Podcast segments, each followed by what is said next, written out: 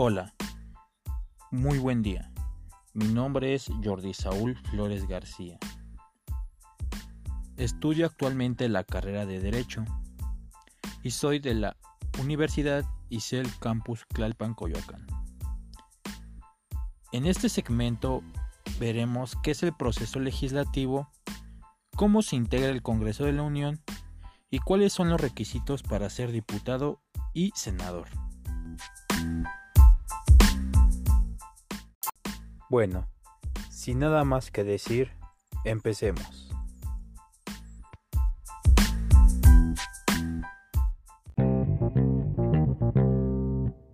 ¿Qué es el proceso legislativo?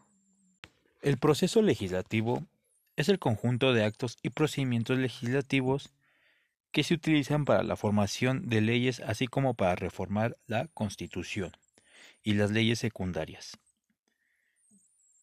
Esta tiene como característica ser constitucional, ya que su procedimiento se expresa en los artículos 71 que habla sobre el derecho de iniciar leyes o decretos, competente al presidente de la República, a los diputados y senadores, al Congreso de la Unión, a las legislaturas de los estados y de la Ciudad de México y a los ciudadanos en número equivalente, por lo menos al 0.13% de la lista nominal de electores en los términos que señalan las leyes.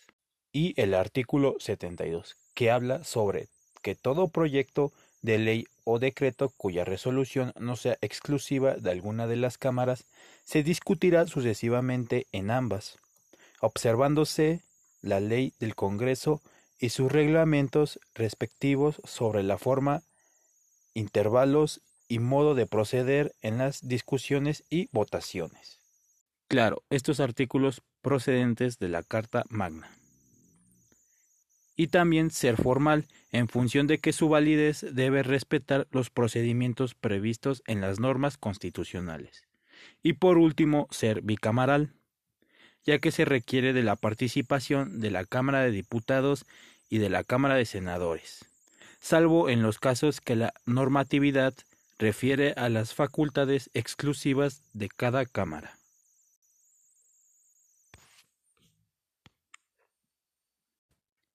Pasaremos a la siguiente pregunta.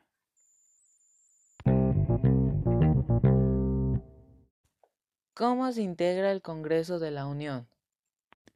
Ok, para responder esta pregunta, como ya sabemos, el poder legislativo se divide en Cámara de Diputados y Cámara de Senadores. Cada una está conformada por numerosos representantes de las y los habitantes y las partes que integran el país.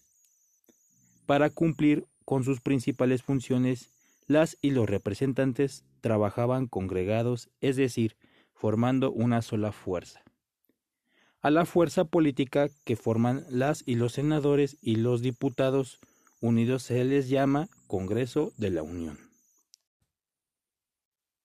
Y pasaremos a la última pregunta, que es ¿Cuáles son los requisitos para ser diputado y senador? Bueno, también para responder esta pregunta pasaremos al artículo 55 de la Constitución Política de los Estados Unidos Mexicanos, que establece que para ser diputado se requieren los siguientes requisitos. Primero, ser ciudadano mexicano por nacimiento en el ejercicio de sus derechos. Segundo, tener 21 años cumplidos el día de la elección.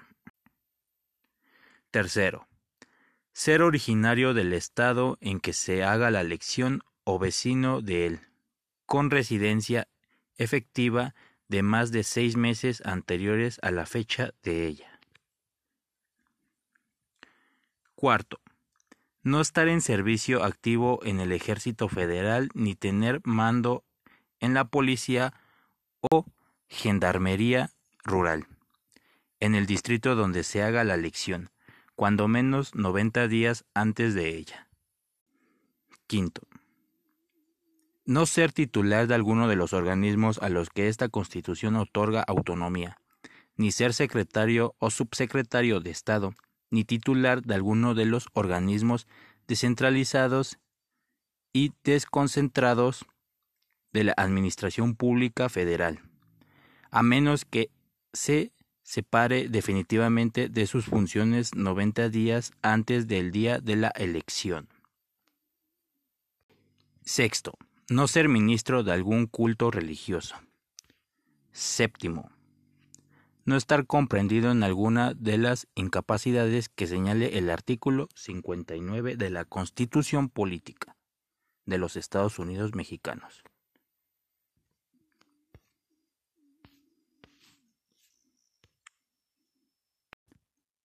Y para ser senador está presente en el artículo 58, que se requieren de los mismos requisitos que para ser diputado, excepto el de la edad que será la de 25 años cumplidos el día de la elección.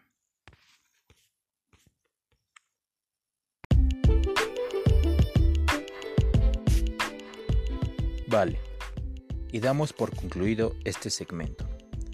Espero haber ayudado resolviendo dudas sobre estos temas y que en un futuro les pueda servir de algo o ayudar de algo. Muchas gracias por su atención y les deseo un buen día.